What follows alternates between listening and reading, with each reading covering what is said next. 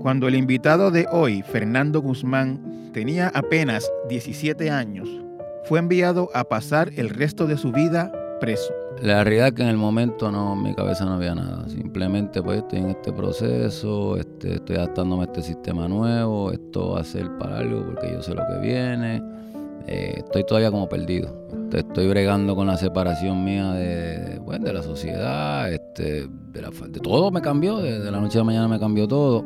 Había aceptado su culpa por un asesinato cometido en el transcurso de un robo. No recuerdo el día exacto, porque obviamente estaba bajo el efecto de las drogas. Había unos vehículos que nosotros habíamos visto, qué sé yo.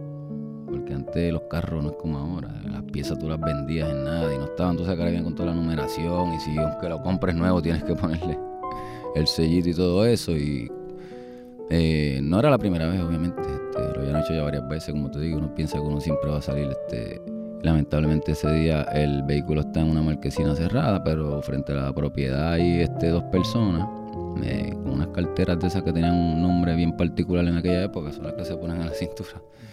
Nos bajamos, este, obviamente asaltamos a las personas. En el trayecto de salir nos perdimos, porque era, no sé, como, no recuerdo bien, era como una vuelta que daba y tenías que salir por la misma entrada. Este, yo no, yo ni, ni me acuerdo dónde era. Pero entonces en, ese trayecto, eh, uno de ellos fue a su casa, buscó su arma y nos encontramos. Pues abrió fuego, este, no, no los culpo porque y pues lamentablemente ahí yo también disparé y ahí fue que la persona perdió la vida. Por ese crimen, cuya autoría aceptó sin ir a juicio, fue sentenciado a 99 años de cárcel. No había llegado adulto y fue apagado de por vida. Pensé que era para siempre. Y entonces cuando pase el año es que yo caigo en tiempo de todo el revolú, como digo yo, y wow, pero ¿qué pasó aquí? Este, que cobro conciencia de los actos que, que, nosotros cometimos que al principio como que no quería ni pensar en eso. Fernando reconoce que casi seguramente estaría preso todavía, de no ser por un encuentro fortuito que tuvo en la cárcel con un personaje muy conocido en Puerto Rico, que le cambió la vida y lo hizo reencontrarse a sí mismo y emprender el camino hacia la recuperación de su libertad. Entonces en esa época eh, iba este personaje a la institución que aparte de capellán estaba dando tutoría a los confinados para sexto, noveno, cuarto año. Y es que conozco por fin ahí la figura de, Fernando. Fernando Picó fue el sacerdote jesuita, escritor, historiador y profesor que vio en los confinados algo más que hombres y mujeres almacenados e inauguró el programa de estudios universitarios en las cárceles que dio a Fernando Guzmán y a muchos otros reos una nueva oportunidad en la vida. En esta entrevista, Fernando Guzmán nos cuenta cómo creció con la sensación de que su vida no le importaba a nadie, cómo eso lo llevó a las drogas y la delincuencia, del crimen que lo llevó a la cárcel, de cómo entró pensando que nunca saldría y de cómo las clases, lecturas y discusiones con Fernando Picó le abrieron los ojos, le ayudaron a entenderse a sí mismo y lo llevaron eventualmente a recuperar su libertad. En Torres Gotay entrevista hoy la reinvención de Fernando Guzmán.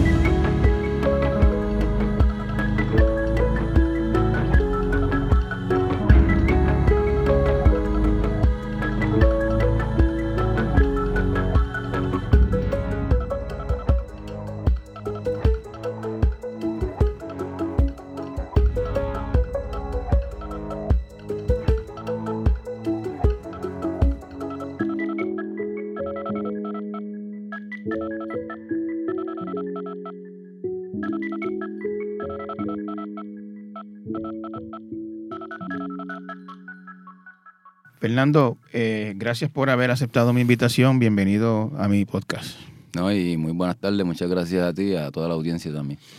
Fernando, eh, ¿dónde, ¿dónde tú te criaste? ¿Dónde, ¿De dónde tú eres? Yo soy nacido y criado natural en Guaynabo. Fui de los pocos que nació en el Hospital Viejo de Guaynabo porque era una emergencia ya nocturna y mi mamá no pudo llegar al centro médico. Y básicamente lo que es toda mi adolescencia fue en Guaynabo. ¿En qué, en qué área de Guaynabo?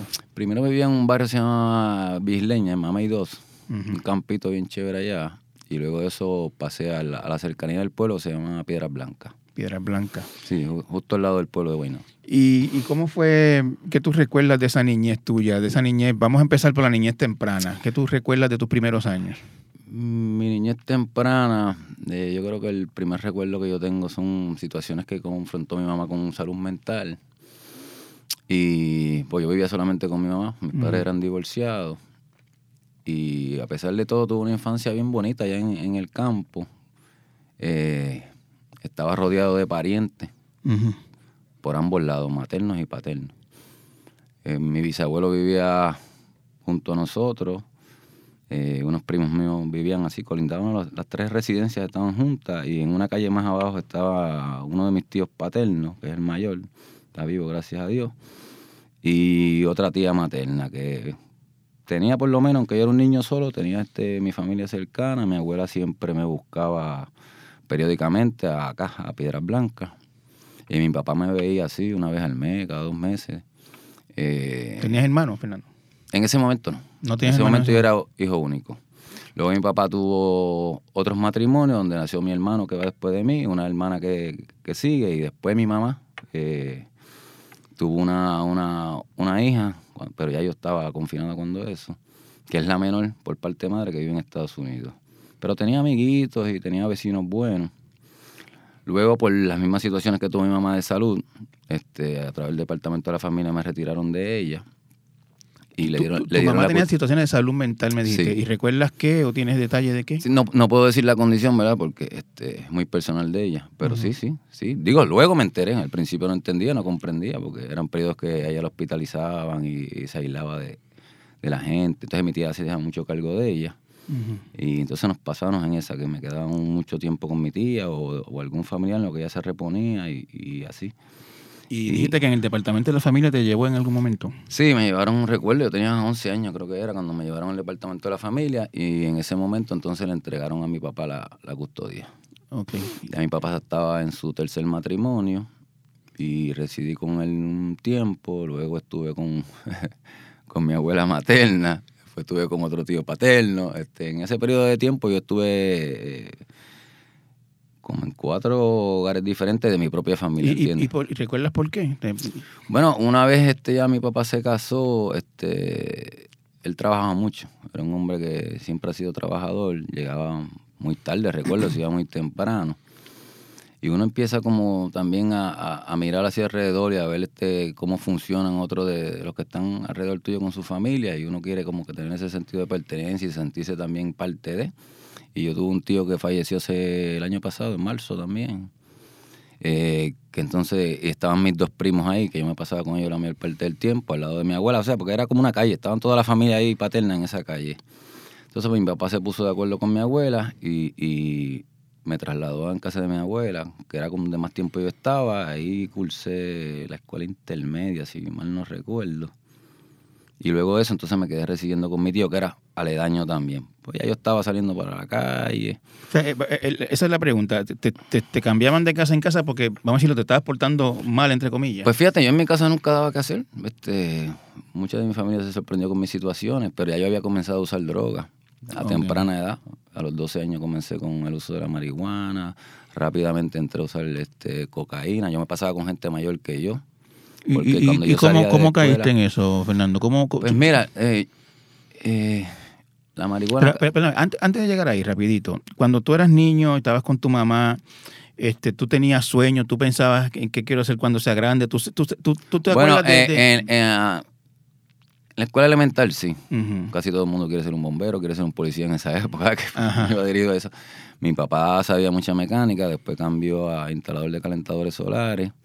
Este, pero eso como que no me llamaba la atención para nada. Y entonces empiezo a tener contacto. El cambio del campo a, la cercanía del pueblo, tanto en educación como en, las costumbres y eso eran distintas. Entonces yo empecé a, ver cosas que yo no veía, por ejemplo, la droga. Este, y los muchachos que eran poco mayores que yo con los que yo andaba, pues casi todos consumían marihuana. Por ahí empecé con el consumo de marihuana. En mi familia había mucha gente que también consumían drogas y alcohol. Y yo los veía bien, pero los veía funcionar, pues yo pensaba que eso no iba a hacer daño. Recuerdo que en una actividad escolar fue que yo, la primera vez que usé cocaína, en un baile que había, Y yo estaba consumiendo alcohol y me dijeron, pues mira, esto te va, ya tú sabes, a revivir y se te quita la nota, como dicen vulgarmente. Y ahí fue la primera vez que lo aprobé. ¿Te acuerdas de qué edad tenía? Yo tenía ahí creo que eran 13 años. Y como al principio no, no veía que me afectaba, yo podía seguir en la escuela, pues seguí usándola esporádicamente. Hasta después de eso, pues entonces más a frecuentar todos fines de semana. Y por ahí se convirtió en un uso casi diario. Pues los estudios se quedaron de lado, yo no me esforzaba en la escuela porque ¿verdad? ya no tenía interés. Este, adquirí un vehículo cuando tenía como 15 años. Un Datsun 210, recuerdo. Estaba, estabas ya, aparte de, usar, de, de usar drogas, estabas ya en actividades delictivas como tal, más allá de eso. Todavía entre los 13 y los 14 no. Este, veo, sí, porque guardábamos, yo guardaba cosas de otras personas, Exacto. ¿entiendes? Exacto, eso sí, eso sí. Este, y luego pues empezamos a operar con una gente en, en los puntos, como se llama, y, y bien cerca de, de mi hogar también. Conocí a una persona mayor, bueno, la conocía toda la vida, era mayor que yo, que, que era traficante también, murió. Y era bien amigo mío, casi familia también. Entonces se fue convirtiendo también como en mi role model y por ahí empecé. Fernando, du- durante ese tiempo, eh, tu familia, tu abuela, tu tío con el que tú vivías, tu papá, e- ese- esos hogares de los que tú ibas de, de- de- de casa en casa, ¿alguien se dio cuenta? ¿Alguien te dijo Sí, sí. cambia? Este, Sí. ¿cómo, cómo era la...? la- la- la- Yo tuve un, un tío que también falleció, el menor, que él era eh, de mi familia paterna, solamente él y mi tía que está viva fueron a la universidad, él era maestro y fue maestro mío también. Y él se percató, porque vivíamos juntos cuando eso en la casa de mi abuela. claro. Dos primos míos más, él y yo, mi abuela, haciéndose cargo. Y él tenía una maestra de la escuela superior que había sido este, trabajadora social en AMSCA. DESCA en aquella época, DESCA. Y ella era maestra mía de inglés. Y él no hizo el approach eh, propiamente, pero sí se le acercó a ella. Porque ella tenía esta correspondencia con confinado, con gente que pues. Y recuerdo que un día yo, bueno, yo iba al salón con unas gafas oscuras, me ponía mis bombas, me sentaba ahí a lo último, venía el examen, pues, pum, pum, pum, ni abundaba ni nada, y pues lo que se me, lo poco que tú, pues con eso pasaba raspa con un lado Está- de la... está- estabas haciendo, como dice en inglés se dice going through the motions. Sí, exacto. O sea, estabas haciendo, haciendo el aguaje. Exacto, haciendo el aguaje, pero ella sí se percató. Entonces me empezó a hacer muchos acercamientos y recuerdo que me decía, yo, yo no la captaba cuando eso, la, la maestra me decía, ¿y cómo tú estás hoy? ¿Al natural o artificial? Pero yo, ni por la mente se me ocurría nada y es que ella me está viendo. Claro. Hasta que un día me cita al salón, en la hora que ella tenía libre, y pues yo fui, pero no. Yo dije, pues me van a hablar de los estudios porque estoy pasando aquí y cuando llegué me dijo, mira, Fernando, disculpa que te llame, este, es que necesito hablar contigo, este, tú sabes que tu tío es mi amigo, yo sé que ustedes viven juntos, bla, bla, bla, pero yo, yo quiero decirte algo que yo le dije a él. Esa fue la manera en que ella me lo presentó, no me dijo, después me enteré yo que fue él el que se lo dijo a ella, pero ella también estaba observando. Y me dice, ¿tú te has mirado cómo tú estás? Porque fue maestra mía dos años, en 10 y en 11. Ujú. Y me dice, ¿tú te has fijado cómo tú estás? Y yo, ¿de qué usted habla? Súbete la camisa para que tú veas, tú estás en los huesos. Y yo, "Mm". Y empezó, a- ahí empezó a contarme las historias de toda esta gente que había manejado, que ella fue trabajadora social, eh, habló sobre las drogas, todo este tipo de cosas. Este, me dijo, bueno, un secreto a voces, aquí se sabe en la escuela quiénes usan, quiénes no usan y todo esto. Y empezó a trabajar conmigo así. Pues yo primero me tranqué, no, no, quería aceptarlo. Y en mi mente decía, pero ¿y quién es ella para tener injerencia en mi vida? ¿Sabes? Si tú eres mi maestra, tú no tienes que ver con lo mío personal, es porque yo venga aquí, tú no me veas, no me ocupes droga, no me veas consumiendo drogas en la escuela, eso no es tu problema. Y nada, en el proceso recuerdo que ya yo había eh, comenzado a usar heroína y en enero no recuerdo de qué año, en el 87 creo que fue, o a principios del 88, en un día de Reyes, yo tomé la decisión, ¿verdad? Ella siguió conmigo trabajando y cosas, y yo este, tomé la decisión de, de romper con las drogas. Y rompí, y rompí con las drogas en mi casa. Yo tenía ahí como 16 o 15 años, no recuerdo. Hablé con mi tío, le dije, mira, no me siento bien, quiero quedarme aquí. Este, yo vivía con eso. Pero él también sabía, tú sabes. Él sabía, porque la gente siempre le decían las cosas. Este, y estuve en mi casa, no sé, un periodo de dos a tres semanas. No fui a la escuela, ella se encargó de hablar allá con los, con los demás maestros. Y nada, volví para la escuela y ahí como que empecé a fajarme un poquito más. Este, me quedaba en mi casa, llegaba de la escuela, a diferencia de antes ya no me iba para la esquina ni para la tienda, me montaban bellones, vacilones, porque mi tío tenía un comercio, entonces cuando yo iba a buscar una caja de refresco, lo que fuera, porque yo vivía con él, eh, tú sabes cómo son los muchachos, ah, pero está recogido, a veces la nena en la casa ahora y montándole bellones a uno, pero a mí nada de eso, y los tíos míos me felicitaban todo muy bien, mi papá estaba bien contento, este... Hasta que un día recuerdo, eh, llegando prácticamente, no recuerdo si era marzo o mayo, yo quería ir a, al Navy. Entonces fui a coger los exámenes. El primer examen lo pasé, que fue aquí en. No recuerdo si fue en Bucana. Yo sé que el segundo fue en Bucana. No recuerdo dónde fue el primero. Yo lo pasé, chévere. Y en el segundo fui, y cuando me llamó el reclutador por la tarde, me dice: Mira, Fernando, este cuando los resultados, lamentablemente no, no pasaste el examen por, por por ciento. No sé si era un 2% o algo así. Me dijo, pero no hay problema porque en tanto tiempo volvemos de nuevo y qué sé yo. Yo llegué frustrado a casa. Yo llegué frustrado, me monté en el carro, fui a la tienda, me encontré una amistad que yo tenía y, y dos, dos conocidos. Hablé con ellos un rato, eran como las 4 de la tarde, no sé, algo así. Eh, en ese día había un concierto en, el antiguo estadio de Guaynabo, que venía un concierto de, unos americanos a tocar. Rom DNC creo que era el, grupo, no Rom DNC, creo que sí, grupo de rap. Sí, que de rap. Y, nada, fui a casa, me quedé dando vueltas allí, me bañé, me vestí. Recuerdo que mi tía, que estaba viva, que es como si fuera mi mamá también, cuando estoy saliendo, pues ya le extraña porque yo voy a ver a mi novia, eh, viro, no estoy saliendo, y me ve ese día que me he visto, me montó en el... Eh, ¿dónde tú vas? Y digo, no, voy a dar una vuelta. Y me digo, ay, bendito, tate.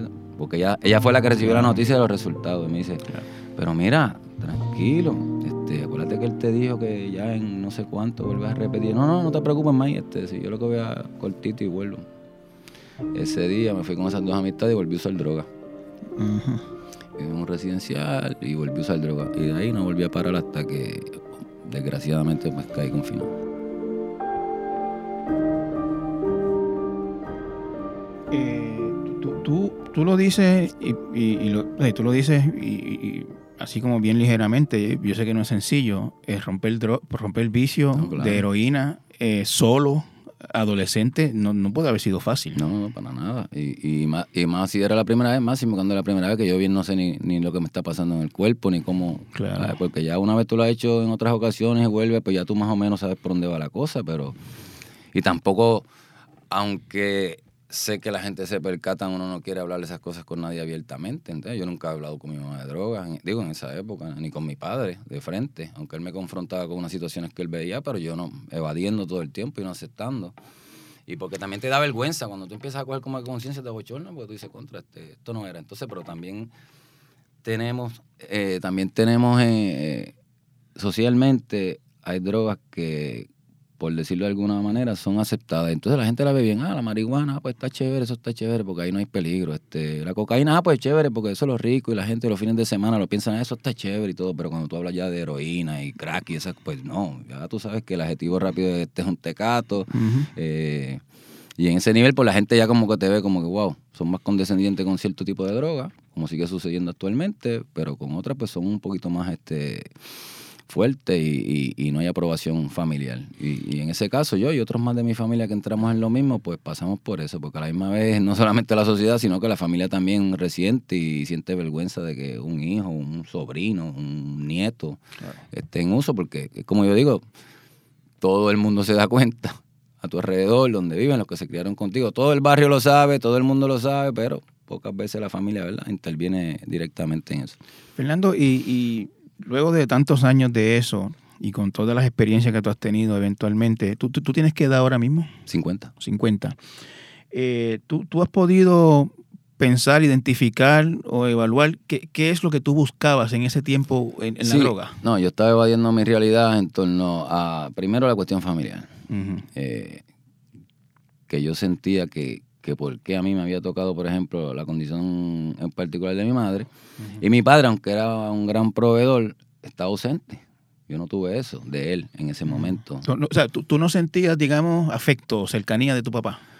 yo sabía que él me quería y porque él me lo demostraba, este, pero yo no podía decir como otros niños, relatar experiencias que estuvimos, papi me llevó a tal lado, compartí aquí, fuimos a la playa, fuimos al cine, esas cosas yo no las tenía con mi papá. Inclusive yo recuerdo que mi, eh, no recuerdo si fue en la última graduación, la única que acudió fue mi mamá, eh, a duras penas, porque no tenía transportación para él, mi mamá no tenía transportación, mi padre no fue. Y ya yo estaba que ni me da, esa fue yo creo que en la de cuarto año, pues yo llegué a, pasar cuarto año fuera, eh, en la comunidad. Y mi tía sí fue. Eh, yo recuerdo que yo no iba a ir. Y el tío mío, que es hermano de mi papá, me dijo, ¿cómo que tú no vas a ir? Tú tienes que ir para tu graduación, eso es una sola vez en la vida. Este, y me convenció a ir. Y así fue que yo fui a la graduación, yo no iba a ir. Este, pero también tenía muchas inseguridades, muchos complejos este, que yo no quería manejar. Este, y nada, y, como te digo... de tu, tú dices de tu... Sí, de mi propia existencia en el sentido de cuando yo miraba a los demás, yo me comparaba mucho con la gente y, en cierta manera añoraba lo que, lo que yo no tenía y no valoraba lo que tenía, este, porque era como un amor de familia extendida, porque tú, me, estás hablando a mí de un tío, abuelo, Están todos ahí y aún así hay un espacio que no puedo llenar. ¿Por qué? Porque ese espacio le correspondía a mi papá y a mi mamá, que son los que no están. Eso me trabajó mucho a mí, me, me creó muchas cosas. Yo iba a la escuela, había cuando iba el papá, iba la mamá, a la situación, a las graduaciones, pero los míos no estaban, o tenía que estar un tío, tenía que estar mi abuela, ah, no era lo mismo. Okay. Y, no tenías, no tenías, hermanos tampoco. No, mi hermano era muy, yo le llevo a mi hermano siete años. Y aunque vivía en la misma calle, tuvo, la mamá tuvo otra nena que fue un accidente terrible que ocurrió en su casa donde la nena pues perdió la vida a los dos años porque un camión que llevaba unos materiales de construcción, pues ella se, salió y él no la vio y pues ahí se fueron a Estados Unidos. Mi hermano se fue a Estados Unidos como a los seis años, no recuerdo, hasta el sol de hoy. Y mi otra hermana nació, ella estaba, no recuerdo, como a los 15 años, creo que fue, nació la, otra hermana mía por parte de padre y ellos se habían mudado ya a otro pueblo de la isla. O sea, que, que tú en, en, la droga, en el grupo de amistades, etcétera, estabas, digamos, eh, tratando de compensar lo que te faltaba en, otros aspectos de la vida. Entonces uno va conociendo a las personas, hay muchos que tienen la misma situación que yo, nos hacemos como solidarios, entonces a veces pasa a ser como tu otra familia, entonces ya no, ya no le, le presto atención a los que de verdad quieren a uno y te quieren ayudar y le presto atención a los que están afuera porque uno piensa que la chance que se corrió el otro tú también te va a salir bien y por ahí uno sigue. Y tú miras y dices, wow, pero tú el paquete si mira así. Anda montando una corbeta, tiene dos motoras, tiene que ser lo que yo quiero. Claro. Y aparecen por ahí otras cosas en el camino, pero entonces uno se enfoca en esos modelos.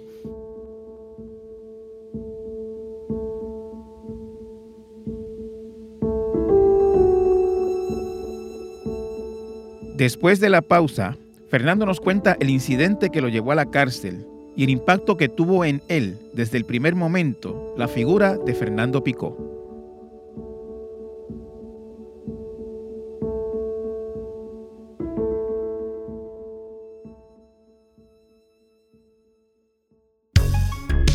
La información y noticias que necesitas para tu día las encuentras en el nuevo podcast En Diario de El Nuevo Día, de lunes a viernes en todas las plataformas de audio o en elnuevodía.com slash podcasts slash en diario. Eh, ¿cómo, caíste confinado, Fernando? Eh, tu, condena que te llevó a la cárcel por 99 años, ¿fue, fue la primera vez que tú estuviste preso? Sí, sí. cuéntame cómo qué, pasó. Este no recuerdo el día exacto, porque obviamente estaba bajo el efecto de las drogas. Yo sé que eh, en horas de la noche, en horas de la noche nosotros fuimos a un pueblo cercano. Habían unos vehículos que nosotros habíamos visto, qué sé yo. Porque antes los carros no es como ahora. Las piezas tú las vendías en nada y no estaban. Entonces acá vienen con toda la numeración. Y si aunque lo compres nuevo tienes que ponerle el sellito y todo eso. Y eh, no era la primera vez, obviamente. Este, lo habían hecho ya varias veces, como te digo. Uno piensa que uno siempre va a salir, este, pero lamentablemente. Ah, robando, un carro está. Sí, sí, sí, sí. Lamentablemente ese día el vehículo está en una marquesina cerrada, pero frente a la propiedad hay este, dos personas eh, con unas carteras de esas que tenían un nombre bien particular en aquella época, son las que se ponen en la cintura. Y pues nada, nos bajamos Este, obviamente asaltamos a las personas, damos las carteras. Era tú y uno, dos, y otro uno- más, uno- otro y otro más. sí. Y en el trayecto de salir nos perdimos. Ustedes se llevaron el carro. No, no, no. No, lo asaltaron a las Sí, personas. sí. En el trayecto de salir nos perdimos. Porque era, no sé, como, no recuerdo bien, era como una vuelta que daba y tenías que salir por la misma entrada. Este. Yo, no, yo ni, ni me acuerdo dónde era. de verdad. Pero entonces en, en ese trayecto, ellos, eh, uno de ellos fue a su casa, buscó su arma eh, y nos encontramos. Pues se abrió fuego. Este, bueno, no los culpo porque y pues lamentablemente ahí yo también disparé y ahí fue que la persona perdió la vida. Me fui. Tú no resultaste herido, No, No. no, ni tu compañero. no. Eh, el vehículo tenía varios impactos, pero no ninguno de los dos. Este, nos fuimos y de verdad yo no sabía ni lo que había ocurrido porque seguimos. Este, no sabía ni lo que había pasado. Seguimos. Yo sé que O sea, tú, tú- tú en ese momento no te enteraste que había muerto una persona. No, No. no, de ninguna manera, de ninguna manera. Y me fui, llegamos eh, nuevamente al barrio donde yo vivía y pues encontramos que dentro de una de, la- las carteras había un revólver. Eh, wow. Y ahí fuimos al pueblo de Cagua, un área que todo el mundo conoce, para que venderlo y buscar, pero en el trayecto del camino eh, hay una guagua que está prendida afuera. Afuera de donde fueron a vender el arma. Ajá, sí, nos dejaron allá, nos dieron pon, nos dejaron. Y cuando yo veo que la guagua está prendida, eh, con el que anda conmigo, le digo, mira, esa guagua está prendida ahí, ¿cómo va a ser? Sí. Y nos montamos y nos llevamos la guagua. Y por el camino lo que vi fue los biombos, este, y pam, pam, y como no nos paramos, nos dieron una persecución hasta Cupey, creo que fue donde tuvimos un accidente aparatoso allí. Y ahí me capturaron. Este, llegaron al cuartel de Cagua. Pues ahí estuvimos hasta que mi papá tenía un vehículo igual, una guagua, de misma marca, él se llama igual que yo. El número de teléfono que yo tenía era el de su casa, yo no sabía más ninguno.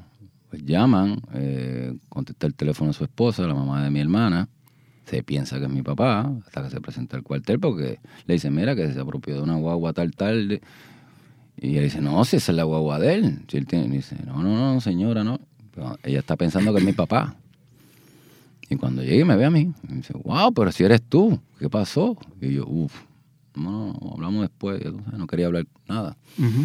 Y nada, ahí empezó el proceso, este, como yo era menor de edad, Ah, yo, yo- yo quiero saber una cosa. Eh, ¿Cuándo tú te enteraste que, que- que una persona había muerto en el incidente de... a eso voy.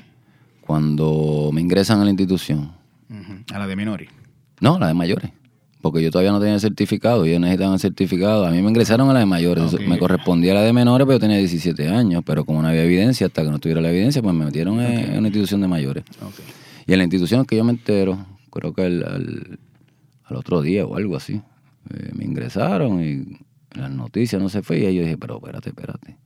Ahí es que yo me entero. Me liberan, me liberan porque yo era menor, apareció la evidencia, me liberan. Y nada, ya yo hablé ahí con mi papá, hablé con mi tío.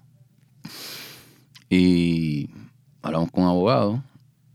Eh, obviamente yo no le había dicho al abogado, estábamos hablando de lo que había pasado. Este, y llamaron de Bayamón.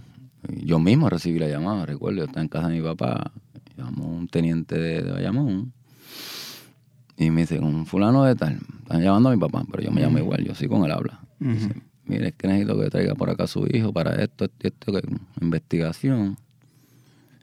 Y yo dije, wow, ok, no, tan pronto él llegue, yo pues, llame a mi tú, tú- tú estás haciendo, él está hablando con, contigo. Pensando que es mi papá. cre- Pues yo no le dije que yo, yo- pues él dice, pre- preguntó por Fernando Guzmán, pues yo Claro. dije, sí, con él habla. Y, y me da la información de que hay una investigación en Bayamón, no me dijo de qué era, ya me- ya yo- tan pronto él me dijo yo. Y pues, se tardaron varios días en lo que, en lo que hicieron la balística. Ujú. Eh, y obviamente ocupan el arma, la persona trabajaba para el gobierno también, este, está la serie, está todo, este, pues ocuparon el arma de, de uno de ellos, el arma que yo tenía, eh, pues cuando hacen la balística y espérate, esto pasó y esto pasó, pues obviamente se le resolvieron el, el Claro. rompecabezas bien rápido, Ahí volví donde el abogado. Entonces el abogado fue el que llamó. Y le dijo, pues mañana yo estoy con él allí a tal hora. Y fuimos a Bayamón, me hicieron el Line-up. line-up, qué sé yo. Este, y entonces ahí me ingresaron nuevamente. Y ahí se vio el proceso, nada, que se tardó. Yo tenía dos procesos, uno en Cagua, uno en Bayamón. Creo que en el de Cagua me sentenciaron en diciembre. En el de febrero, en, en Bayamón. Y en el de- en ambos me di culpable. En, eh, en el de Bayamón es el del asesinato. Y ahí te juzgan como adulto, supongo. En los dos. En los dos te juzgaron Sí, como porque adulto. como eh, los delitos se cometieron con la ley de Felony Murder Rule, eh, mediante la, la comisión de, de delitos, pues obviamente me renuncia eh, la jurisdicción del Tribunal de Menores, un proceso bien fast track allí, este, Ujú. pum, pum y ya. Y entonces pues enfrento proceso como adulto.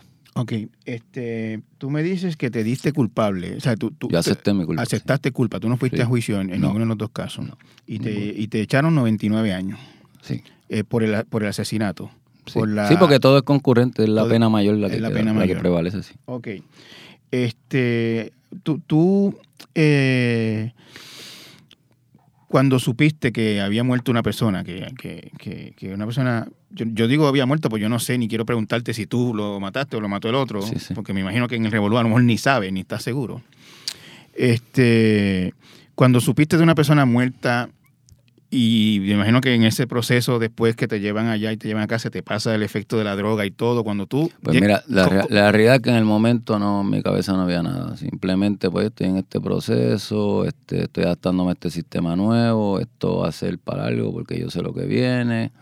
Eh, estoy todavía como perdido. Ajá. Estoy bregando con la separación mía de, de, pues, de la sociedad, este, de, la, de todo me cambió, de, de la noche a la mañana me cambió todo. O sea, cuando, cuando a ti te dicen 99 años, tú tienes No, 17 en años. principio, eh, el proceso de sumaria, pues yo estaba, cuando se empieza ya a hablar de, cuáles son las sentencias, yo dije, ah, Dios.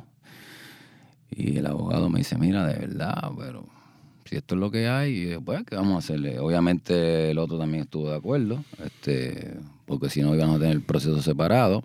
Me explican cómo, cómo es el asunto. Y después, de aquí, eso es, no se sabe hasta cuándo me trasladan de institución una vez me sentencian, voy a las máximas, que eso es otro cambio radical, porque todo el proceso es muy distinto, este, hasta la visita era por, por cristales.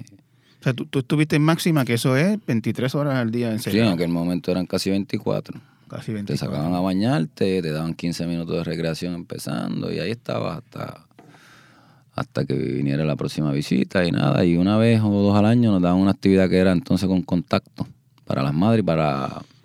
Sí, las madres. Y en Navidad creo que era la otra. Ahí era donde tú podías tener contacto con tu familia y solamente podían entrar tres personas de los seis que te dejaban anotar. Pues en ese proceso ya tú sabes, de yo verle un ejemplo de lejos, tener noticias de mi hermana crecer, mi mamá sola, empeoró también de salud porque a causa mía ella también empeoró. Las madres siempre son madres, ella se presentaba y yo sufría más su visita que, que gratificarme porque me quedaba pensando muchas cosas, llegará, no llegará, se va por ahí en pasaje. Mi papá siempre estuvo también. Fue un proceso que a la misma vez, aunque me separé de ellos físicamente, entonces me unió más a mi papá. este, entonces toda la cosa que yo tenía en la cabeza se me fue desapareciendo con el tiempo. Ya cuando llevo como un año, sinceramente te lo digo, Benjamín, ya lleva como un año, yo hablaba mucho, nosotros éramos menores, pero corrección, sabiamente, vamos a ponerlo así, decidió que los menores no podían estar solos en un edificio porque siempre teníamos dificultades. Ujú. Éramos muy impulsivos, entonces eso era problema todos los días. Pues nos movieron a un edificio, aunque no estábamos juntos con los adultos, eh, era el mismo edificio, secciones separadas de menores, casi todos renunciados, Ujú. sentencias altísimas, con estos adultos que también llevan un montón de años, sentencias altísimas. Que no, que, no, que, no, que no tienen, si uno lo mira bien, No. muy, muy poco incentivo para portarse bien, porque van a morir cuando, presos. Cuando tú ves a un hombre que está haciendo mil años y tú dices, Sí. pero mil años eso puede ser posible. Exacto. Sí, esto es lo que me tocó por esto y por esto. Aquel que entró en la ley cuando la, la sentencia eran indeterminadas, tres para seis, y allá en Presidio pasó la guerra y se está haciendo 500, y tú dices, "Eh, rayo. O sea, Yo, yo, estoy bajito al lado de esta gente, yo, creo que yo puedo. tú, tú, tú entras. Pero lo hicieron también en el sentido para que nosotros, ellos nos controlaran, tú sabes. Claro. Este, por las situaciones de a diario, ya de, de- de confinamiento, pero ya como al año, yo me pasé hablando con, con uno de ellos mucho, que siempre leían mucho periódicos, y si me lo traían a mí yo lo leía, si se lo traían a él lo leía, siempre estaban leyendo, porque por lo menos yo de pequeño eso me gustaba leer. Eh, y hasta que él siempre me decía, tú no sabes si la tierra tiembla mañana, pasa algo, pero ustedes buscándose problemas a cada rato, y ustedes tienen que pensar de otra forma. Y, pero chayo, pero fulano, tú no ves que nosotros, pero eso no importa, tú no sabes, tienen que, yo no tengo break, pero ustedes tienen break todavía, ustedes son jóvenes. Cu- cuando tú entraste a los 17 años con una sentencia de 99, en ese momento el cálculo era que tú podrías salir cuando? En 25 años, No, la ley de menores provee, en el caso de nosotros, a los 10 años. a los 10 años. A los 10 O sea, tú, años. tú tenías, entraste con la posibilidad de salir en 10 años. Sí. El Eh, otro no, El, el compañero, porque él era mayor, Él era mayor, el compañero tuyo no. era 25. Pero como quiera, eh, Ujú. 10 años no es poco tiempo. No, y, y 10 años no hay garantía. Claro, o sea, te- En tiene- 10 años pueden pasar muchas cosas, Exacto, tiene que ser 10 años y te porta perfectamente bien. por decirlo así. O sea, que, que tú entraste, cuando tú entraste, pensaste, voy a salir de aquí o entraste con la mente de, esto es para siempre. Pensé que era para siempre. Pensaste que era para Entonces siempre. cuando pase el año es que yo caigo en tiempo de todo el revolú, como digo yo, y wow, pero ¿qué pasó aquí? Este, O sea, ¿qué, qué tú llamas caer en tiempo al año? ¿Qué, qué, qué te pasó al año? que cobro conciencia de los actos que, que- que nosotros cometimos. Ok, Que al principio como que no quería ni pensar en eso. ok. Y yo digo, wow, pero espérate, aquí hay gente que, que, que- tú sabes, esta gente, porque ya estoy limpio, ya estoy pensando de otra forma, estoy viendo la dinámica, me pasa. Entonces uno va con, ya estoy un año mayor, estoy viviendo con gente adulta que te ponen a pensar, a meditar también, aunque, aunque tengan su sentencia y su rollo, Claro. creen también son humanos. Claro. Y, y toda esta construcción que tienen de- del confinado, que no es esa, son tan humanos como nosotros. Por supuesto. Este, y gracias a estar dialogando con muchas de esas personas, pues empiezo como que a despertar y digo, yo tengo que hacer algo, pues yo, aunque me quede aquí, yo no puedo estar aquí, qué sé yo, viendo un parchís cada qué sé yo y, jugando un baloncestito de esto de vez en cuando. Entonces en esa época eh, iba este personaje a la institución que aparte de capellán estaba dando tutoría a los Ujú. confinados para sexto, noveno, cuarto año. Y es que conozco por fin ahí la figura de, Fernando. Hace 15 años se dijo que una serie de controles iban eh, a acabar con la criminalidad y no ocurrió. Ahora se plantean otra serie de controles. Pero el problema no está en los controles, el problema está es por qué la gente incide eh, en conductas eh, transgresivas, porque asaltan, porque roban, porque matan, porque eh, desafían eh, los cánones convencionales eh, de la moralidad pública, ¿verdad? Y Fernando Picó, el, Fernando el Picó, sacerdote, el escritor, sacerdote, historiador, de todo. Profesor. Este, sí, profesor emérito. tú- tú- tú, a- antes de llegar a Fernando, rapidito, este, al año tú cobras conciencia y tú dices, wow, en, lo- en donde yo estoy y lo que yo hice. Esto estuvo bien mal. Bien. ¿Tú, tú tuviste algún acercamiento o alguna relación o vínculo con la familia de la víctima? ¿Tú Nunca. supiste algo de ellos? Na- nunca, nada, nunca. nunca, nunca. Eventualmente tuve noticias eh, hace muy poco por otra situación que se estaba dando. Eh, pero eh, según entiendo, la, la, la viuda está viva. Eh, y, y creo que hay una familia cercana, hijos de él que, o hijas, Ujú. Que creo que son profesionales eh, y eso es lo poco que, que pude saber. Pero nunca ha habido este nada, nada con ellos, nada. O sea, entonces al año tú cobras conciencia, te, dice, te dices a ti mismo, eh, yo estoy aquí, pero no necesariamente tiene que, tengo que estar aquí perdiendo mi vida, puedo hacer algo productivo. Y te encuentras con Fernando Picón, más o menos, ¿cuánto tiempo llevabas preso cuando te encontraste con Fernando Ya había Picón? pasado un año. Ya había pasado un año, o sea, que fue, fue relativamente rápido, Sí. ¿no? No llevabas 10 años. Sí, porque cuando me hicieron el, el traslado de institución, Fernando ya era capellán de, de esa institución. Pero yo lo veía, pero no, no sabía ni quién era. Y como yo no, Ujú. ellos tenían el cuarto año entre comillas aprobado, porque pasé raspa con un lado, después no me... Tú, tú me dijiste en algún momento que te gustaba leer. Sí, ¿En la cárcel estabas leyendo? sí. ¿Qué, estabas, Sí. ¿Qué leías en la cárcel? Diferentes cosas, yo tenía libros, de, era mucho eran ciencia ficción, este, novelas, este, pero yo no, Eh, la prensa obviamente había que leerla siempre y estar atento a las noticias porque eso, ese- yo creo que ese es el deporte número uno, ver las noticias. Y los diferentes periódicos que llegaban. Luego de eso, porque eran pocos, estábamos limitados en ese sentido. Luego de eso, cuando Fernando se me presentó, uno empieza a indagar. Dicen, mira, ese, ese señor es profesor de la Universidad de Puerto Rico. Y yo, también. O sea, que el cura también, sí. Wow. Entonces, eh, viendo la televisión, estoy cambiando de canal y en el canal 40 daban el programa Sedway de la Universidad Metropolitana. Y yo veo ese personaje con ese afro dando clases de inglés. Comediante nuestro bien famoso. Era Sunshine. Sunshine Logroño, Sunshine, sí. Un afro te dando y yo. Entonces me entero que la Universidad Metropolitana tenía ese programa, que por ejemplo la- las mujeres embarazadas, la gente que no podían asistir toda- todos los días a la universidad, se matriculaba. Y como que se me despierta la curiosidad y me siento con Fernando. Y Tocayo me dice, ajá, sí, de veras. Y yo, sí, mire, pero no sé cómo es eso. Y me dice, pues fíjate que hay otro compañero tuyo que me hizo un acercamiento también como para estudiar, porque allí no, no había nada para Eh, eh, nosotros. En ese momento él no iba a la cárcel a, dar- a dar clase. Él iba a. Él daba tutorías para sacar este examen de cuarto, De cuarto año y año. noveno. Y como capellán. Y, me imagino que exacto, servicios religiosos, servicio consejería religioso, religiosa. Sí, esa es la parte que yo menos le buscaba a él en ese momento, la religiosa. Ok. Me llama como un maestro cuando... Ok, cuando entonces tú le planteas a él la inquietud de estudiar, digamos. Si es posible, porque había discutido con, con las oficialidades, pero me dijeron que no, que de ninguna manera. Entonces la institución aledaña, por la custodia, que era de mediana, daban talleres vocacionales, pero ella me dijo, tú ni lo pienses, porque ustedes no pueden, no pueden llevarlos ahí a estudiar, ustedes tienen que quedarse aquí, no pueden salir de la institución, y es lo que dicen las reglas. O sea, porque ustedes son máximas en lo que Sí, máxima refiere. seguridad. Ok. Y había otra otra institución en Río Piedra que también las estaban dando.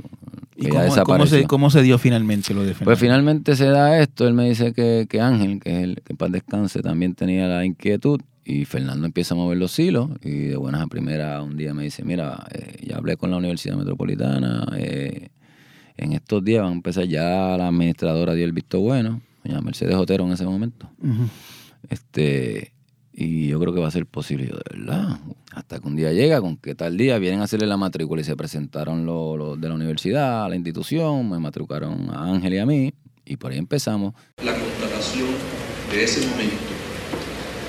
Hoy se puede decir, soy un ser humano, soy persona, pienso.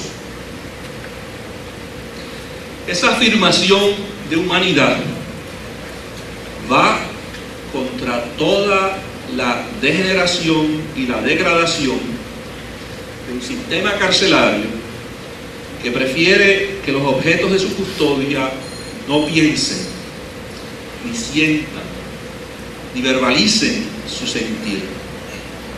Eh, nos visitaron los profesores que iban a estar a cargo de corregir nuestros trabajos, porque Fernando tenía que hacer, darnos las clases y llevarle los trabajos, pero ellos eran los que aprobaban allá. Ok, ok. Y, y con la universidad privada fue que comenzó la, la, la gesta. Eh, luego de ahí Fernando buscó más profesores voluntarios. Después vinieron otros eh, que muchos eran estudiantes de, de jesuitas también a dar las clases. Otros que fueron profesores de la Universidad de Puerto Rico Ujú. ayudando al proyecto de la Universidad Metropolitana, ¿verdad? Fueron así, pero la Universidad del Estado al principio no, no estaba, estaba ausente. Ok.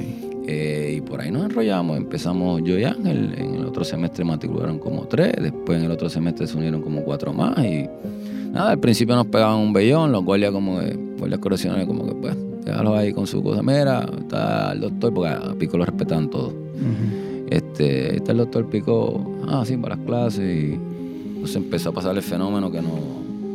Ángel como era el único que estaba en el otro edificio. Ángel era Ángel, Ángel Medina Sánchez, eh, uno de los confinados, el que empezó conmigo. el que empezó contigo. Él falleció. Entonces, Y Ángel tenía una sentencia larga también. sí, en el caso de Ángel sí, eran como sesenta y pico años, no recuerdo. Y casi todos estaban en el edificio número 3, pero entonces los que no eran de ese edificio, ellos los movían al salón de clase y participaban juntos.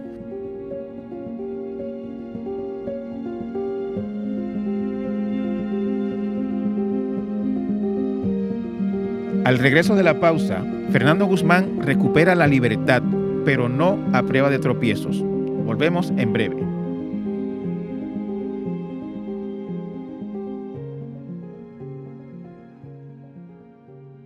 Infórmate con hechos y análisis todo el año. Únete a la comunidad de El Nuevo Día. Visita suscripciones.elnuevodía.com. Cuéntame, Fernando, cuando, cuando te empiezas a estudiar, este, ¿qué, qué, qué, qué hizo eso en ti? ¿Sabes? ¿Qué, qué, qué- te, entusiasm- No. te entusiasmó rápido? ¿Se tardó en, No, no, te no, tardó en agarrar? De, de verdad que es que, que Fernando tenía una manera muy particular de interesar a uno en, en todo este tipo de temas. Los confinados eran seres humanos eh, con muchísimas ganas eh, de, de lograr cosas, eh, con muchísimas ganas de, de- de lograr aceptación del resto de la sociedad y con un enorme deseo de aprender. Y entonces eh, me di cuenta pues que había que buscar formas pedagógicas eh, que se ajustaran eh, a las necesidades de ellos y, y- al itinerario, al currículo carcelario. Primero yo estaba buscando hacer algo. Y yo creo que prácticamente todos los que estábamos allí. Entonces empezamos a darle formalidad a la cosa y nos abrió la cabeza. El tú sentarte a discutir eh, Platón y, eso, y te y te pone, porque tú sabes que los gente que, que son contemporáneos tuyos están estudiando ya, pero uno no sabe bien a qué va dirigir la universidad y eso cuando tú ves la diferencia entre estudiar la primaria y la secundaria y solamente almacenar la información a esto que te va abriendo a cómo cuestionarte la sociedad, los procesos, todo, todo lo que es tu entorno por ti mismo, a formarte una opinión responsable de las cosas, eh, a ver que el mundo no es tan eh, desigual como uno ve, porque hay cosas y situaciones que se repiten y se repiten y se repiten, que hay gente aunque están confinados como nosotros, están en súper peor situación en otros países del mundo, eh, y te, si yo lo voy a definir en una cosa, te va humanizando. Eso que muchas veces se pierde, que es lo más querido allí. Eh, la institución está dirigida a protegerte físicamente, porque obviamente tú tienes, como dicen, que penar, ¿verdad? Y hay que proteger ese cuerpo. Pero a nivel de esto no te habla nada de esto. Lo que vas a trabajar, la parte emocional, eso no. Sí, la, la, la, la- no, no, la- ni interiormente. El, el O sea, el Estado se enfoca en que el sujeto esté bien alimentado, tres tiene porque tienes que estar ahí, porque imagínate. Claro. Incluso si tú intentas quitar de tu vida, ellos van a interferir, porque ese no es el motivo, ¿no? Claro. Eh, eh, Y entonces, entonces, a, a eh, través de las clases me dice que descubriste a Platón. Eh, y a los puertorriqueños del día a día, porque Fernando se le ocurrió la maravillosa idea de comenzar a llevar conferenciantes invitados todos los semestres a darnos charlas. Y yo pude conocer a un Arcadio Díaz Quiñones, un don el Manriquejo Zampayo, yo pude conocer a, a, a- Ferrer, la escritora, este, bueno, Rosa- a Mayra Santos, Rosario Rosario, Ferrer. Doña Rosario, a Rosa Luisa Márquez, y tú vas viendo, bueno, un bagaje de gente que pasó por ahí que eso fue increíble. Y entonces, esa gente tú los ves como un pedestal allá bien aparte y, no piensas nunca que tú vas a poder estar de tú a tú con Arcadio discutiendo la memoria rota.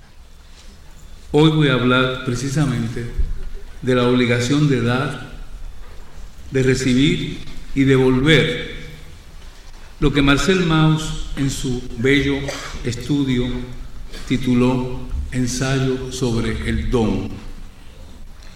El don que también llamamos un presente. Hacer un presente, decimos. Y la reciprocidad que funciona como lazo social.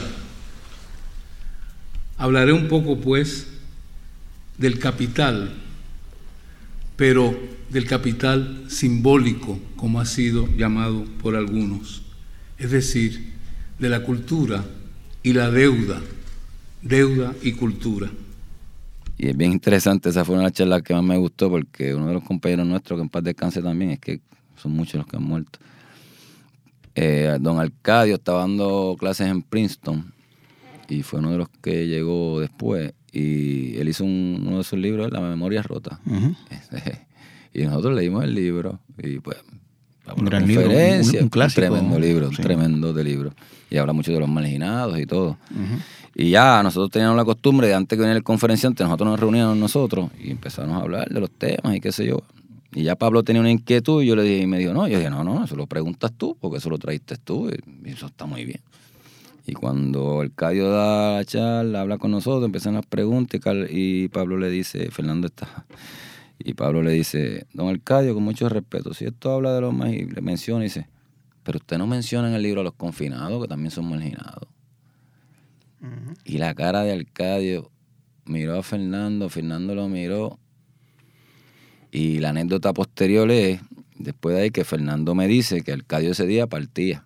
Que yo no sé a qué hora de la madrugada, tan pronto él llegó allá, llamó a Fernando. En esa época Fernando todavía tenía tele- teléfono, porque después él abandonó el teléfono. Y que le dijo, chico Fernando, yo no he podido ni dormir. Ese muchacho me ha hecho esa pregunta y yo me he quedado ahí porque es que no sé cómo eso a mí se me pudo pasar por alto. Claro. Y que- que del lado de acá, la universidad te pone a reflexionar el conocimiento que vas adquiriendo, toda esa experiencia de la gente, esos temas nuevos. Pero yo sé que la misma vez Fernando y todos los que llegaban doctor, también pasaban por ese proceso porque está el mito, ya estás conociendo la realidad de la gente que estamos acá y era una cosa como un proceso de osmosis de ambas partes, cada cual absorbiendo. Y muchos eran jóvenes como nosotros y también se convirtieron en un reto y un modelaje. Espérate, si este muchacho tiene 21 años y ya tiene esta profesión, mira lo otro, pero... ¿Y nosotros? Entonces nosotros nos pusimos bien serios en esto, en el tema de los estudios, a- a- al extremo que cuando, eh, obviamente, están las organizaciones carcelarias, nosotros pertenecíamos a una de ellas, todos, todos. Claro. No, no, no, en la cárcel no puede ser agente libre. Se supone que no. Y cuando estábamos allí, eh, como comenzaron con nosotros, pues se fue extendiendo. Nosotros somos parte de la población penal también. Tuvimos que hablar con los líderes y decirle, mira, este proyecto es así, así, pero esto tiene que ser seriecito, aquí no se puede mirar vacilón. Y cuando, cuando un confinado interesaba participar, nosotros decíamos, mira, aquí hay una responsabilidad también, tú sabes. Este, a nosotros nos están mirando. Y esto depende que esto corra por otro lado y que aquel pueda adelantar la causa y que no, no nos quiten el, el proyecto. Empezamos ahí, nació una publicación. Fernando comenzó con un experimento de los jesuitas y nos puso a hacer uno de los que nosotros habíamos escrito, unas publicaciones. Y sacó un librito que era de los jesuitas. Ujú. Digo, lo auspiciaron ellos. Y como que nos gustó la cosa. Y por ahí seguimos viendo revistas y fundamos una revista. Y eh, a mí me tocó dirigirla. Eh, el arte sobraba porque Raúl, que ¿Cómo se está llamaba la revista? ¿Te acuerdas? nuestro camino. Nuestro camino. Tengo, todavía tengo ejemplares de ella. Eh, y Raúl hacía mucho arte, otro también que falleció hacía mucho arte, o sea que habían para las portadas. eh, Fernando primero trabajaba la revista afuera, nosotros escribíamos, él tenía que estar traduciendo todo allá y, y- y buscando dónde imprimir. Posteriormente pasó otra etapa que entraron Gabriel Cos y Pedro Saya. Ellos tenían otra revista también afuera que hacían, nos ayudaron en el montaje y ya han pasado varios años ¿verdad? En, en esta temática, pero entonces después finalmente cuando falleció don Ángel Quintero Alfaro, que también tuve la oportunidad de conocerlo, este, hicieron la fundación y Ana Elvia, su hija, y, y Chuco, su hijo, eh, estaban inmersos en la fundación hasta que dieron un premio, se lo dieron ese año como eran premios educativos al proyecto nuestro de estudio y nos regalaron nuestra primera computadora nueva y ahí estábamos fabricando la revista ya nosotros desde adentro. Sí, Fernando, yo, yo, yo quisiera saber, eh, o quisiera que nuestra audiencia te entendiera, cuando tú empezaste a estudiar y entrar en contacto con todas estas personalidades, con todos estos pensadores, con todas estas ideas, más, más importante que las personas, la- las La ideas, idea, claro. empezaste a estudiar, me dijiste en algún momento en la charla, a entender a la sociedad. Este, cuando se acababa la clase y tú volvías a tu celda o era el día libre y no había clase, ¿en qué manera eso te, tú sientes que te cambió a ti? ¿Cómo, cómo tú sientes que eras distinto cuando, cuan- cómo, cómo te, cómo te desempeñabas distinto en tu comportamiento, en tu día a día en la cárcel, a, a- a consecuencia de lo que ibas conociendo y entendiendo? Ahora tenía lo que no tenía antes. No tenía el ocio. ok. Entonces tenía que ocuparme en los estudios, tenía que ocuparme en las tareas, que la ventaja es que teníamos tiempo, Por así decirlo, teníamos tiempo. Claro, claro. Estábamos más limitados en cuanto a recursos de materiales y cosas, porque ¿verdad? un estudiante va a la, universidad y se mete a la biblioteca o va aquí y allá, eh, en, en eso estábamos más limitados. Fernando se encargó de seguir trayendo libros. Ujú. Mi celda apareció en la biblioteca. O sea, tú, tú- vamos a decirlo de esta manera, tu, tu vida desde ese momento empezó a girar solamente o mayormente en torno a eso. Y el yo ver todas las cosas que hacía Fernando. Y, y es que, ¿verdad? Tengo que mencionarlo porque ese ser humano que, que tan humilde y yo ver después quién era él realmente y decir, "Ah, este tipo es grande, este tipo, bueno, que Fernando siempre tuvo el respeto de todo el mundo, que eso, eso es bien difícil decirlo, que Claro. La educación universitaria resulta ser un buffet dominical en el cual por un precio razonable uno se puede servir todas las cosas picantes y dulces sin tener que comerse los vegetales. En esa etapa de la partida intelectual, el actor humano, lejos de representar un agente conocedor y responsable del orden, se representa como el máximo transgresor del cosmos, dilapidador ecológico, depredador de su propia especie, solo y abandonado en una esfera rotante de un pequeño sistema planetario en un rincón de una entre 100 billones de galaxias. y, y, y decir, si Fernando, entonces que el tipo también te dejaba unas asignaciones ahí como que haciéndose el, boom, y te tiraba para que tú pensaras. Claro, claro. Entonces también respetar tu opinión, aunque difiramos los dos, tener nuestras discusiones, digo discusión en el sentido amplio de la palabra, ¿verdad? Este, y, y eso es poner a trabajar las neuronas en otra cosa. Entonces ya tú empiezas como que a dejar de ver lo que yo quería hacer. O en la cárcel puedes adoptar un modelaje también de otro allí y terminar peor. Claro. Y decir, no, espérate, yo tengo que desligarme de esto, aunque sea parte de, porque no me puedo desligar, porque estoy aquí adentro. Obviamente tengo que seguir las normas de, de las instituciones, las normas de los confinados, de- pero también están las de nosotros, que va dirigido a esto, y uno no puede perder el propósito. Que en el camino pasó, pasó. Muchas veces perdimos, yo perdí el sendero, porque te, son situaciones que tú no dejas de trabajar contigo mismo, situaciones que tú traes, que tu familia está afuera, pero pasan también Claro. situaciones en ella y tú también las, las Claro. traes. Pero tienes que aprender a manejar eso. Pero unido a esto, siguió que el tú tomar parte en las terapias, digamos en el caso nuestro que eran de DESCA, pues espérate, yo también tengo que bregar con esta parte de mi vida, porque esto está aquí aguantado y eso, pero O sea, no, no, no, no, el, el, el Sí. estudio no, no, no te no hace- solamente el estudio, Exacto. porque entonces ahí yo primero me decían un psicólogo algo y yo no quería saber de eso, pues yo no estoy loco.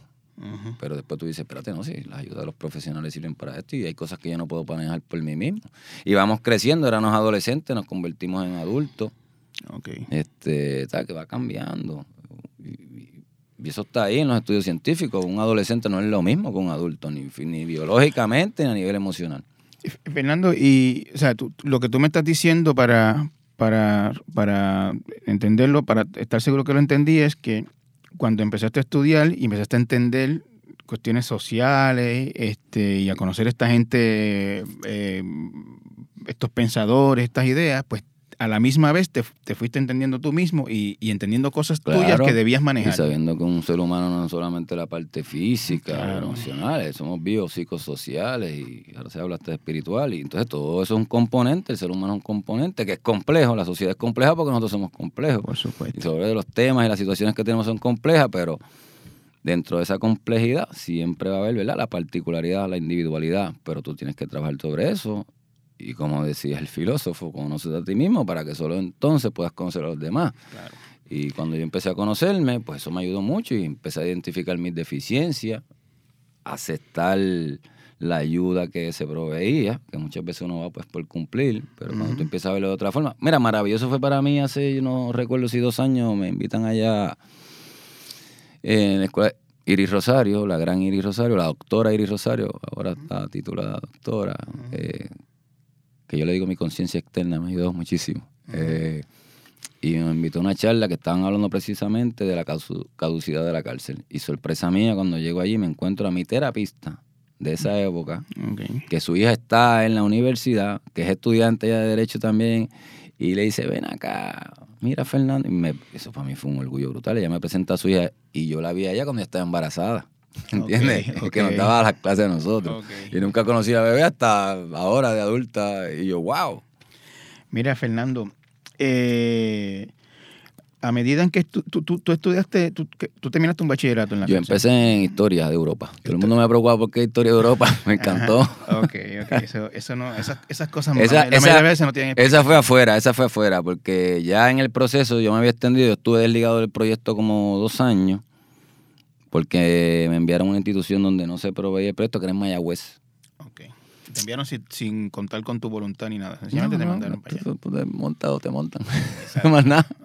No, Fue la nadie, nadie fue, la- nadie fue don Fernando, con permiso, este, necesitamos trasladarlo, ¿usted está de acuerdo? No, no fue Recu- así. Recuerda que te va. Sí, ok, ok. Uno da vueltita a ver si, pero no, te tienes que ir porque tú sabes, Ok. no te puede parar la vida. Y después cuando eh, salí con libertad o palabra, entonces me fui de lleno a la Universidad de Puerto Rico. Sí, yo, yo quería, ah, pues, antes de llegar a, a- a la, a la libertad tuya, eh, cuando tú te entendiste mejor, tanto a través de los estudios como a través de las terapias y todas las cosas a las que no le veía la importancia, te, te empezó a trabajar entonces, Fernando, la, la eh, digamos, el deseo de salir, de Claro. decir, me- o sea, yo he, he Sí, cambiado, soy y- otra y- Y persona. otras cosas que pasaron en el camino, como tuve el fallecer a, a mucha gente cercana a ti, eh, me perdí el proceso de crianza de mis hermanos, eh, ver a mi mamá envejecer, a mi papá. este, ¿Tu- tu mamá vive, Fernando? Sí, gracias a Dios. Qué bueno, qué Es bueno. mi vecina inmediata. Esta mañana me metió un limazo ahí por una ropa. pero me encanta. Qué bueno, Este, sí, qué no, bueno. vive próximamente. Mi papá está vivo también, gracias al Señor. Eh, soy culpable, no lo llamo como debería. eh, me regaña por eso. Eh, pero tenemos una relación excelente. En- Sí. eso fue todas las cosas, como te dije, que en ese camino nos hicimos. Ese es mi mejor amigo. Y eso yo no lo tenía antes con él. Ese es mi bueno. mejor amigo. Qué bueno. Eh, yo sé que este, sali- tú saliste en libertad bajo palabra, pero sé que antes de salir eh, te llevaban afuera, dabas charlas, Sí, este, eh, participabas en, la primera vez que eso fue una cosa de. Este, estaba celebrando la, la regata Colón, Ujú. 500 años creo que. Yo no sé qué hizo Fernando allá con Ángel, una convocatoria que hicieron la Oficina de Asuntos de la Juventud. Yo no sé nada, un día me llegan estas dos cartas de la Oficina de Asuntos de la Juventud. Ah, ha sido reconocido como joven superación, bla, bla, bla, bla. Y digo, ¿dónde salió esto? Y me estaban invitando a una actividad en el Departamento de Estado para recibir el premio y qué sé yo qué más. Pues obviamente voy a comunicarle a Ángel, lo llamo, se puso bien contento, los muchachos también. O sea, todo el mundo sabía lo que estaba pasando menos yo. Cuando llega Fernando le digo, se puso súper contento. Y ve la invitación y me dice, pues vamos a hacer lo posible para que puedas asistir, porque todavía está en máxima. Eh, la técnica que yo tenía a cargo en ese momento le comunico, me dice, Fernando, vamos a tener que hacer eh, alguna actividad alternativa porque es prácticamente imposible que te lleven, tú estás aquí, tú no vas a poder. Eh, yo no me emocioné mucho, yo le dije, pues no hay problema, pues recuérdese que eso no es solamente de mí, eso habla de, del proyecto y en cierta medida del trabajo de ustedes. Claro. Crédito hay que como quiera, porque... Tiraste la labia, ellos- eh, eh, la no, y, fue bien duro. y la realidad es que ellos lo están permitiendo porque hay gobiernos y hay gobiernos, pero Claro. por lo menos con Fernando todo el mundo, tú sabes, y, y- y se dio paso en, en, ese- en esa, qué sé yo, en esa fecha y ellos son parte de como quiera porque están facilitando. Eh, nada, la cuestión es que me llaman un día y pues se dio. Y llegó el comandante de, de la guardia, que eran los que le dicen los changos negros, que es la operación táctica. Ya nos conoce, ya nosotros llevamos varios años, nos ve desde niños Claro. prácticamente. Claro. Fernando, ven acá, tienes una actividad a tal hora, te voy a, llevar, ¿no? ¿Qué? Yo, pero ¿qué, qué voy a hacer yo, fulano? Si- mira, tú tienes como 16 ahí, ¿para dónde yo voy a ir? Yo ni lo voy a pensar. Y me, me dijo, te voy a llevar más que con las esposas. Tranquilo, porque el protocolo era bien diferente para los de máxima seguridad. Tú ibas ahí que no podías ni caminar con los pies amarrados y toda la cosa. Y nada, y fui. Ese día vi la experiencia maravillosa de, de noche, fue de noche, todos esos barcos, yo lo veía por televisión, como dos semanas estuvieron, no recuerdo. Y cuando llego allí, estaba mi papá, su esposa, estaba Fernando, obviamente, había un, muchos jóvenes puertorriqueños que fueron destacados también, y cantantes, Tañón, había, había uno, eh, estuvo presente uno que llegó a ser gobernador. Hasta los otros días estuvo presente en la premiación también. de- Uno que llegó a ser gobernador. Sí, Sí, Era hijo de uno que era gobernador. Sí, sí, estaba allí, le dio un premio por deporte ese año, el mismo año. Ok. Era hijo- y, y su papá estaba allí, este, eran candidatos en esa época. Era Estaban, los tres la- candidatos. La terraza. Estaban- los re- tres candidatos. La regata fue en el 92, ese Sí, año. esta- que- estaban candidatos los tres, estaba la hija de de Muñoz. Ño Marín, Sí. estaba Rubén y, y el doctor Rosselló. Sí, Fernando, este, ¿en qué año saliste de la cárcel? Si yo mal no recuerdo, a veces tengo problemas con esto, pero si yo mal no recuerdo, fue en el año 2000. 2000. en, como en octubre. ¿no? ¿Cuánto tiempo estuviste preso? En esa época llevaba ya casi como... Porque yo me atrasé. eh, digo, me atrasé en el sentido que si las cosas hubieran salido de acuerdo como salían, pues Era en el 90 y algo que me tocaba, no sé, 98, 99, no me recuerdo. Y yo me atrasé más porque surgió una situación en la institución donde yo estaba. Salieron dos oficiales este, lacerados. A mí me involucran en, en la situación. Me someten cargo. Y ese proceso se tardó casi dos años. Hubo un año y medio en los tribunales. Un gran amigo mío, abogado, que es el director de, de la Escuela de Derecho de la Interamericana, Rafi Rodríguez, eh, fue el que me ayudó. Él se me enferma con una hernia, me ponen una abogada que yo no sé, yo no me voy a dar culpable para nada porque yo no tengo nada, nada que ver. Me dieron una paliza bien brutal, una super paliza que recibí. Eh, y fue una cosa de loco porque yo inclusive empezaron a ofrecerme que si 20, 30, y después es que tú me hablas a mí. Y, 20 o 30 años. Sí, por, por- por el incidente. Y yo le digo a la abogada, mire, usted lo dice con la boca en dos segundos, pero ¿sabe qué? Yo estoy haciendo esta sentencia, busca mis papeles, yo me di culpable, pero por esto, ni una leña verbal, porque es que yo no tengo nada que ver. Y me lo puede, tuve una discusión con ella, el juez me llamó la atención, y le dije, bueno, su señoría, con todo respeto, yo necesito a mi abogado. Bueno, ella no me representa a mí, ella no me está escuchando lo que yo le estoy diciendo. El juez allá obviamente me jaló las orejas y me dijo, pues vamos a comunicarnos a ver cuándo él vuelve, porque él estaba operado de una hernia. Y así como pudo, volvió de su operación, me defendió, estuvimos casi un año y medio y gracias a Dios, pues no culpable. Pero, ¿cu- cu- ¿Cuánto tiempo estuviste preso? ¿Recuerdas? ¿10, 12, 15? Sí, fueron como la primera vez por como 12 y algo. Después me revocaron. No, caí en un proceso de revocación porque yo salgo. Ujú. Eh, Saliste a los 12 años de, de- de estar preso. más o menos, eran algo así. Salgo. Este, voy a la universidad, como te comenté. Estaba todo chévere, todo nice. Este, algo no encajaba conmigo todavía, a pesar de. Me fui a vivir, a recibir primero con mi papá, que fue la oportunidad que se me presentó, que me abrió las puertas, que por siempre agradezco, su esposa O también. sea, si, si tú, si tú saliste a los 12 años y habías entrado a los 17, tenías 29 o 30 Por años ahí, por ahí. Sí, por ahí, por ahí. Y caigo en ese proceso y no, como que no cuadraba. No cuadrabas en la libre en comunidad. En la, en la sociedad, ¿verdad? En la comunidad nuestra, a pesar de que estaba viendo la universidad. Me cargué de curso, eh, pero se me olvidó que no solamente es estudiar, aquí tienes que trabajar también. Allá no tienes que, allá lo hacía, Claro. pero no era lo mismo. Eh, Claro. Acá tienes que trabajar, tienes que hacer muchas cosas. Este, vuelvo a vivir de nuevo muchos factores que, que yo pensaba que había lidiado con ellos, de mi, de mi entorno. Pocas palabras, me derrumbo, tengo una recaída. De droga. Sí, de uso de droga. Tengo una recaída. Eh, me encierran. De nuevo me encierran. Este, se ve un proceso de revocación de la Junta de Alta Palabra. Gracias a, a ellos, eh, entendieron, eh, me dieron una oportunidad, había un hogar de rehabilitación. Y, y ahí entonces hasta el sol de hoy.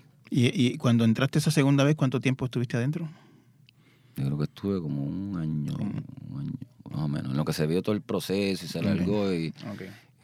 O sea que tú, tú estás en la libre comunidad eh, hace, si estoy calculando bien, si saliste como en el como en, 2000, como en el 2000, 2001, 2000, tú hace como 20 años Sí. que estás libre. Sí, Este, terminaste de estudiar, me dijiste. sí. Y luego de eso, ¿Qué estudiaste? Eh, ¿Afuera qué estudiaste? consejería en adicción a drogas. Consejería en Y adicción. me hice consejero HIV. HIV. Y no me arrepiento porque tengo las dos cosas, ¿no? Este, la experiencia empírica de haber sido un adicto, este, activo, conozco todo ese lenguaje, conozco todo lo que viví. Y aparte de eso, lo que me dieron los estudios, obviamente. Entonces, Claro. cuando me siento con la gente, eh, ahora yo hago otro trabajo, pero eh, obviamente dentro de mi trabajo este, ejerzo también. ¿Qué- qué tú- ¿En qué tú trabajas? Yo trabajo coordinando servicios por, un- por una institución privada que le da vivienda a personas sin hogar, tienen un hogar para niños que no tienen familia, tienen mujeres Que son sin hogar, este, hay de todo. Y es un proyecto bien hermoso, este, el cual me dieron una oportunidad hace ya como 12 años. Trabajé en otro lugar anteriormente, otro programa. Eh, ¿Tienes familia propia, Fernando? Sí, yo estoy con mi esposa hace como 20 años también. Ujú. este, llamo Yiri, hemos, como todo, eh, adopté sus hijos como Ujú, míos desde ujú. pequeño. Este, no tienen mi sangre, pero tienen todo mi amor, mi cariño. Este, y en mi casa los tratan igual, si Ok. fuera mi sangre. Este, la más chiquita tenía... ¿Eres abuelo? Sí, este, hay tres. El otro día estaban visitando. qué bueno, qué bueno. uno que es más gringo que... Ah, son- A- a- ¿Viven a en Estados Unidos? Dos. Dos, sí. Pero, pero uno que estuve de vacaciones los otros días, tú sabes, se le tira uno encima. se. Y tengo otra pequeñita que se pasa en casa, que eso es una, una chulería. Y nada, somos eh, con las altas y las bajas, le metemos mano a lo que aparezca por ahí el país. Todos han estudiado, gracias a Dios. Este, los que no terminaron de estudiar están trabajando. Gracias a Dios ninguno usa droga.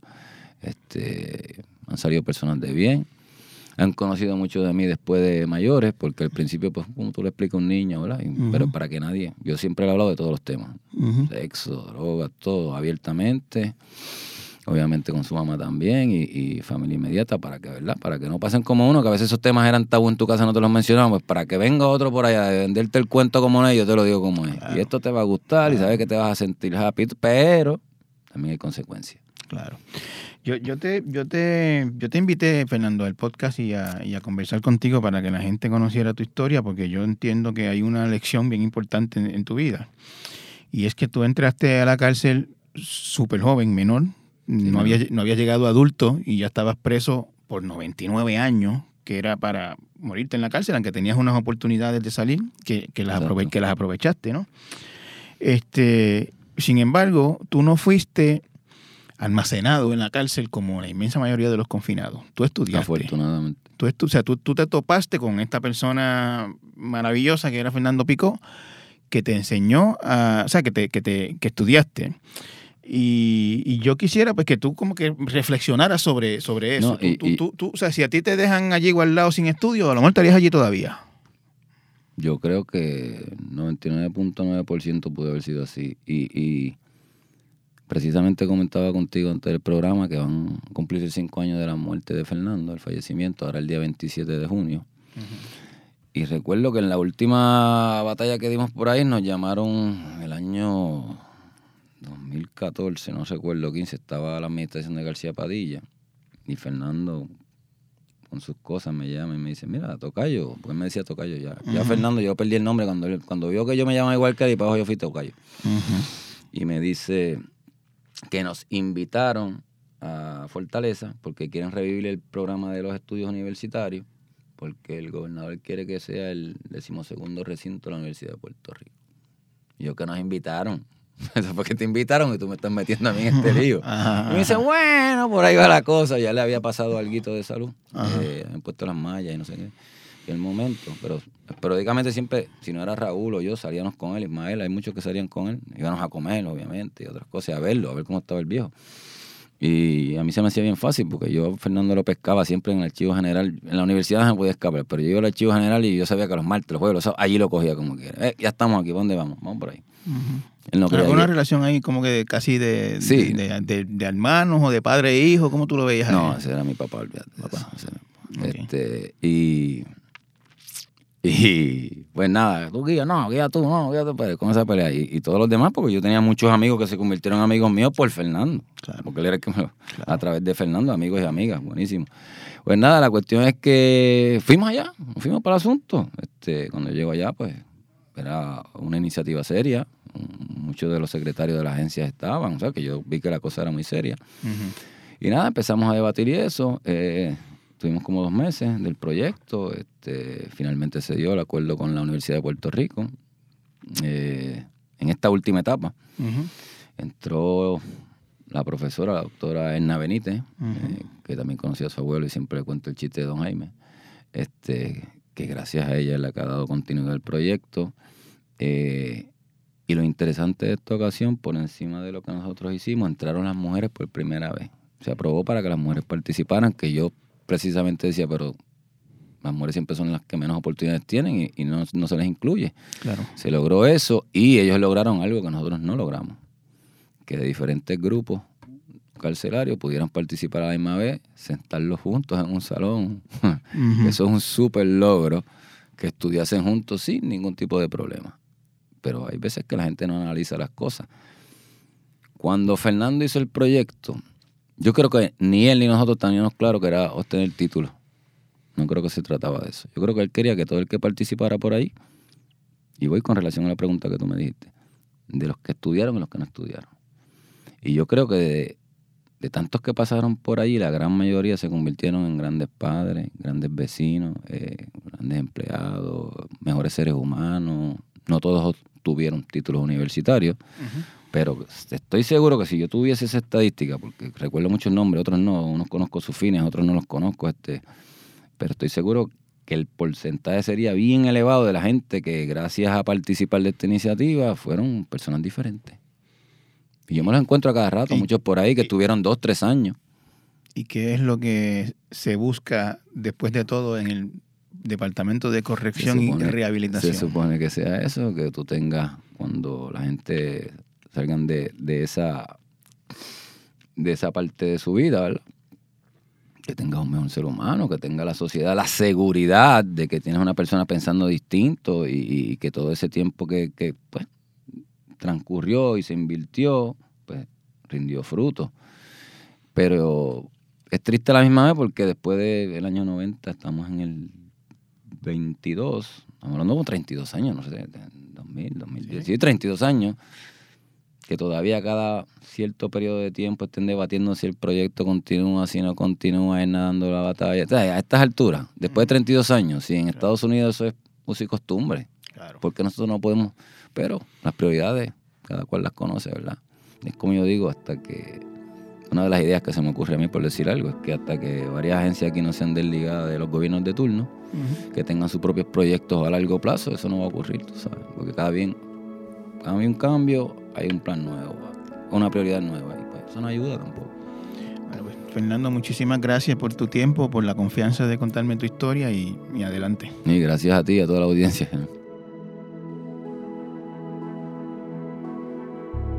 Tras 20 años en la libre comunidad, sin haber enfrentado más problemas con la justicia y siendo un hombre de bien, Fernando tiene pendiente hace más de dos años una solicitud de indulto ante la fortaleza, lo cual le liberaría de las restricciones que todavía tiene que cumplir como un hombre en libertad bajo palabra y que le permitiría además viajar a ver a familiares.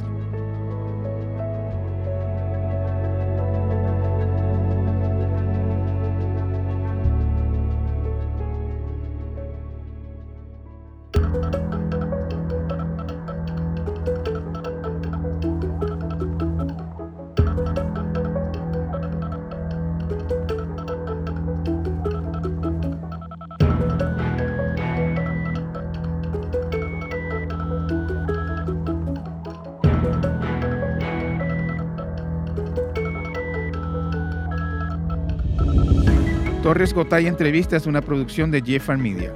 Puedes conseguirlo en el elnuevodía.com o en tu plataforma favorita de podcast. Si nos dejas un review, más gente puede encontrarnos. El diseño de sonido estuvo a cargo de Víctor Ramos Rosado. Pre y postproducción por María Soledad Dávila. Música original por Rigoberto Alvarado. Productor Denis Rivera Pichardo. Producción ejecutiva Celimar Colón.